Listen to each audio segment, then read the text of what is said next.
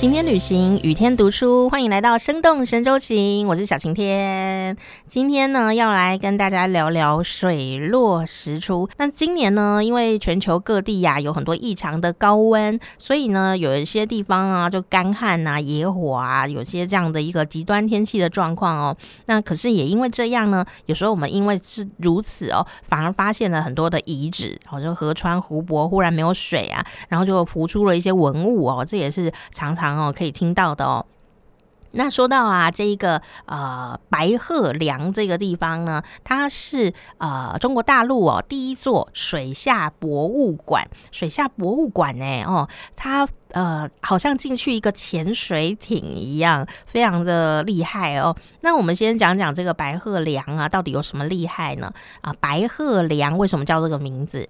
它呢非常神奇哦，它是呃。一个一个一座一千六百多公尺，呃，这么长的一个石梁，那梁就梁柱的梁，可是呢，它是天然的，所以很特殊，哦，非常的特殊，很大一个哦。那据说啊，有个神话是这样讲说呢，有人呐在上面呢修仙。乘到了，乘着白鹤而飞去，不知道被谁看到。总之呢，从此以后这个地方啊就被叫做白鹤梁。那白鹤梁呢，除了它本身的呃这个天然性呢很特殊之外呢，其实啊在这个梁上呢还有一百多幅的雕刻，记录了这一千两百多年来呢长江水位呃的呃上上下下哦，那有枯水期呀。风水期呀，都是用这个呢来做计算，而且非常精准哦。那你就可以在这一些呃题科上面呢，可以也发现说，哎，长江呢这个呃涨水的时候啊，它淹到哪边？那枯水的时候啊，啊，他们会呃显露出来水面上，所以呢。这个白鹤梁啊，一浮出水面的时候呢，哇，大家都会在上面刻字啊，写这个书法这样子哦。那很多历代的文人雅士啊，像柳公权呐、颜真卿啦、苏轼、苏东坡、黄庭坚、朱熹，他们呢都曾经在上面题刻啊，甚至还有一些少数民族的文字呢，也在上面有了一些记录哦。那这么多的，总共有三万多字的真迹，就这样子刻在这个白鹤梁上面哦，所以。又被人家说啊，它是水下碑林。可是呢，因为啊，这个要做这个水坝嘛，哦，所以呢，啊，就整个从此以后沉在呃水下四十公尺的地方了。那也因为这样呢，其实中国大陆在当时就开始计划要做这一个水下博物馆，来好好的保存白鹤梁这个石梁哦。那呃，这个游客们如果到了这一个水下博物馆的时候啊，诶。它很特别哦，你进去的时候啊，呃，要遵守呃这个呃当地的这个工作人员的一个导览，不能随便乱跑哦。那按照这他规划的引导方法呢来前进。那前进了以后啊，你就要坐一个很长的电扶梯，有多长呢？有九十多公尺这么长的电扶梯。那你就从上面这样坐，好，然后呢坐三分四十几秒才会到达。啊，你要去的这个白鹤梁的呃这个地方哦，那就是代表呢，我们潜水下去了这样子感觉很久诶。那下去了以后呢，你就会看到一个像潜水艇一样的呃一个博物馆。那你呢就可以呢在这个走道上面啊，从这个呃。舷窗哦，那这个像那个潜水艇的这个窗户一样，你就可以从那个窗户哦看到外面的啊这个白鹤梁上面呢刻了些什么啊刻了些什么啊，而且呢这很特殊哦，因为呢你呃想要水里面应该会有一些浊浊的或者有些藻类啊，没有，它呢都是固定清洁的，而且呢用那个呃。竹炭哦，然后来把它做呃这样的水的一个清理，所以你会发现呢，这个看起来呀是水，但是那个水哦比你家喝的水还要干净，所以你看的时候呢很通透，不会说哎怎么都看不到，都遮住了哦。那还有呢很重要，它打了灯光，那这个灯光的奥秘呢也很重要，什么呢？打什么颜色的灯能够不破坏？呃，水下的生态哦，那不要让这个藻类长得太快哦，然后呢又呃不会太热哦，这样子，那这个光线又要足够，让大家也能够看得清楚。所以呢，你如果到这个博物馆啊，你就会发现呢，他们还展示了他们呢历代的灯具。哦，有哪些呃传承？这样以前用的灯具是铜做的，所以它会生锈。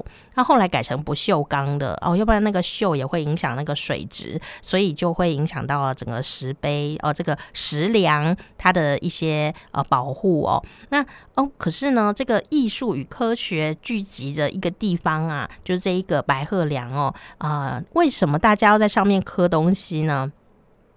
啊，这是一个很有趣的问题哦。首先呐，第一个就是，哎。它刻的上面的两条石鱼，其实不止两条哦，总共呢历代累积刻了十八尾的鱼在上面哦。不过最开始就是这个双鱼，这双鱼呢有一个很特殊的地方，它画这个刻上双鱼啊，是为了要量水位。那它是一个很少数哦，是用鱼的眼睛，它就画了一条公的，然后一条母的鱼，那它们的鱼的眼睛呢，啊连成一线。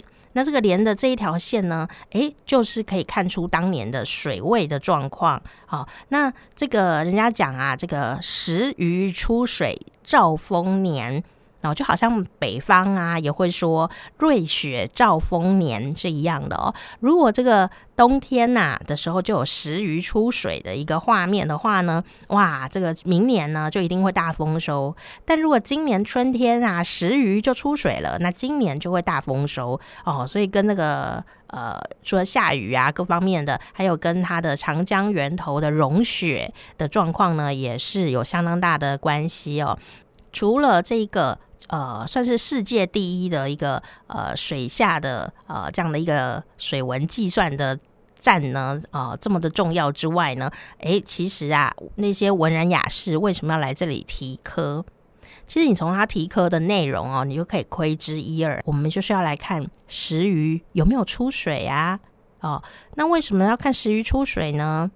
因为如果呃，兆丰年，如果老百姓呢今年会丰收，那我们这些当父母官的人就会很开心。我们呢？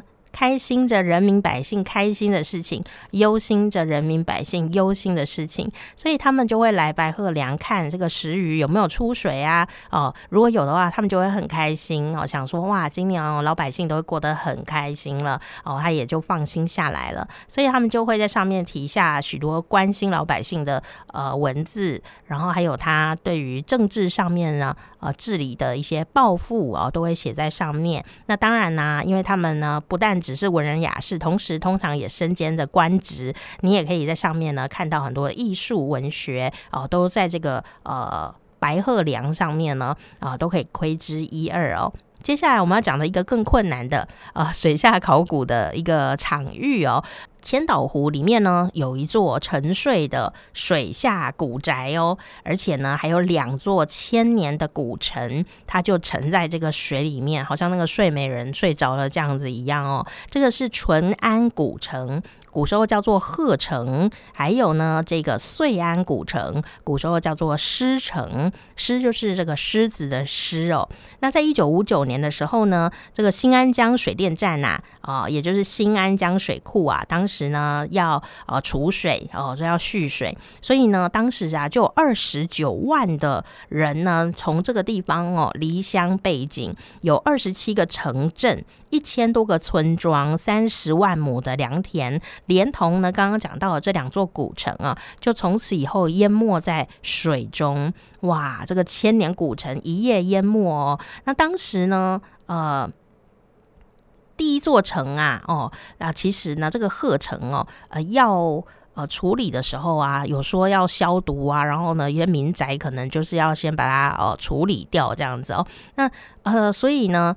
鹤城的留下来的这个痕迹并没有太多，反而是狮城留下来的相当的多。因为当时的长辈们呢就说啊，哎呀，明明看那个大坝还很远哦，这个水来的非常的快，所以呢，他们有一点哦，呃，算是蛮急忙的就离开了这个地方，所以呢，这整整座这个城城池啊，全部都留在那个原地了，全部都沉在水里面。那现在呢，因为这个科技的发达，那水下考古呢，啊，也能够去完成这个任务，所以呢，就派了专业的人员呢下去潜水，想要把这样子的一个。呃，水下的遗迹，哦，水下的这个古城呢，给唤醒，让大家可以看到啊里面的状态，这样那，可是呢，呃，没有这么的容易哦，因为呢，呃，他们发现呐，下去了以后啊，哇，好冷哦。里面呢就四到八度，哇，超级冷的。那本来呢下去的这些专业人员呐，都无法抵挡这么冷的一个温度，所以后来就只能宣告说放弃。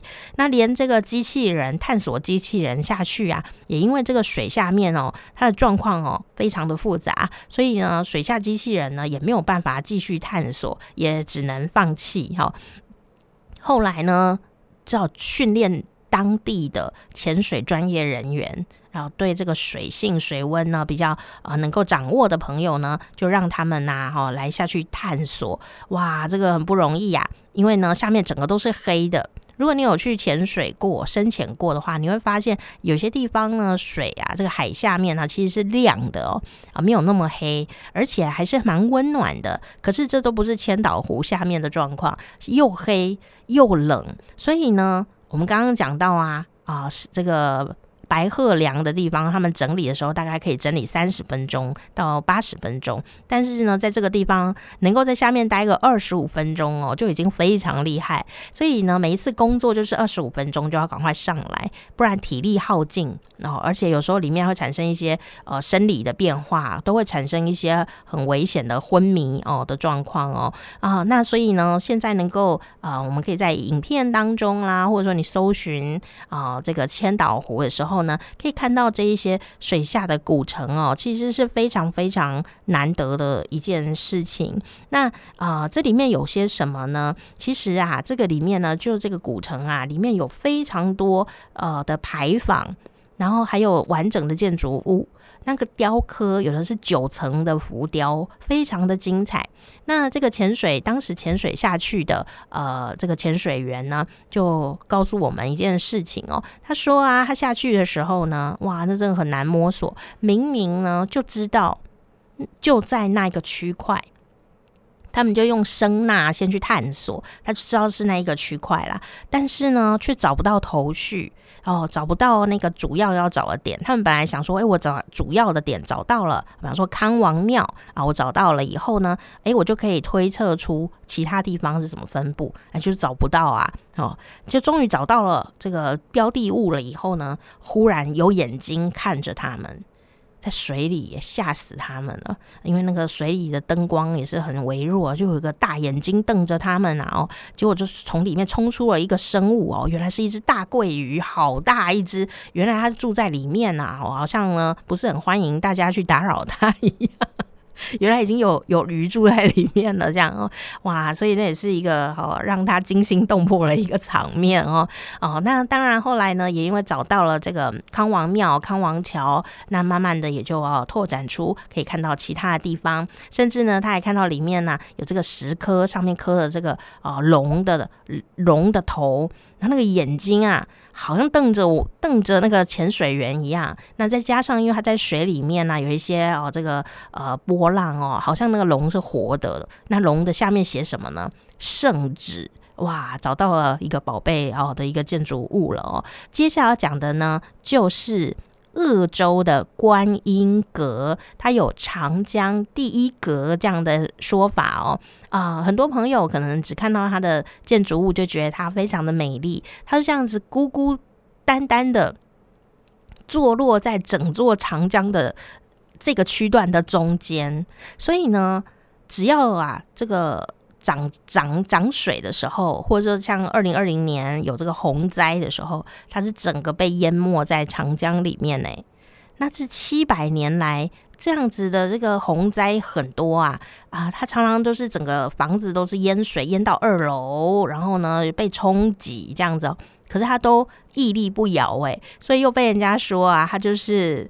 啊，神州大地上最坚强的建筑物哦，那它到底为什么这么坚强呢？哦，是因为观音菩萨显灵吗？哦，这这个当然我们不知道，但是呢，它有一个重点，因为呀，它呢不但叫做观音阁，又叫做龙盘基寺。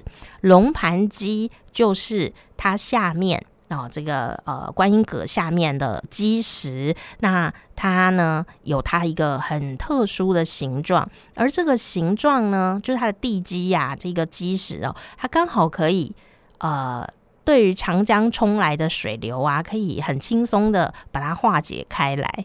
那这个观音阁呢，就是依照这样的一个地形来盖的建筑物，因此这些大风大浪来的时候，它都可以因为地形的关系呢，它就完全的可以。呃，少掉很多冲击的力道哦。那在这个七百年的岁月当中，它在水面上这样子，有时候升起，有时候落下啊。但是呢，见证了这么长久的一段长江的时光啊，我觉得它真的就是非常励志的一个最坚强的。建筑物哦，今天跟你分享呢，这三座跟水有关系的很重要的建筑物哈。那也希望大家呢有机会也可以来搜寻一下喽哈。生动神州行，我是小晴天，欢迎你可以订阅我们的频道，下一次我们再一起去旅行。